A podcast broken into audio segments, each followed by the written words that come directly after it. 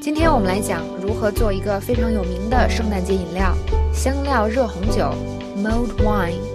首先呢，把材料放到大锅里，combine red wine, cinnamon, orange zest and juice, cloves, star anise and honey in a large pot。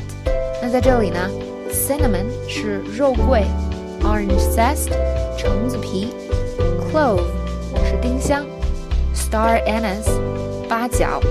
接下来呢，bring it to a boil and simmer on low heat for ten minutes。烧开后啊，低温熬十分钟。Bring it to a boil 就是烧开的意思。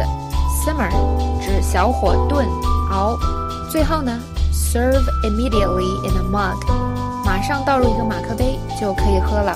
其实做法很简单，这个圣诞节不妨试一下哟。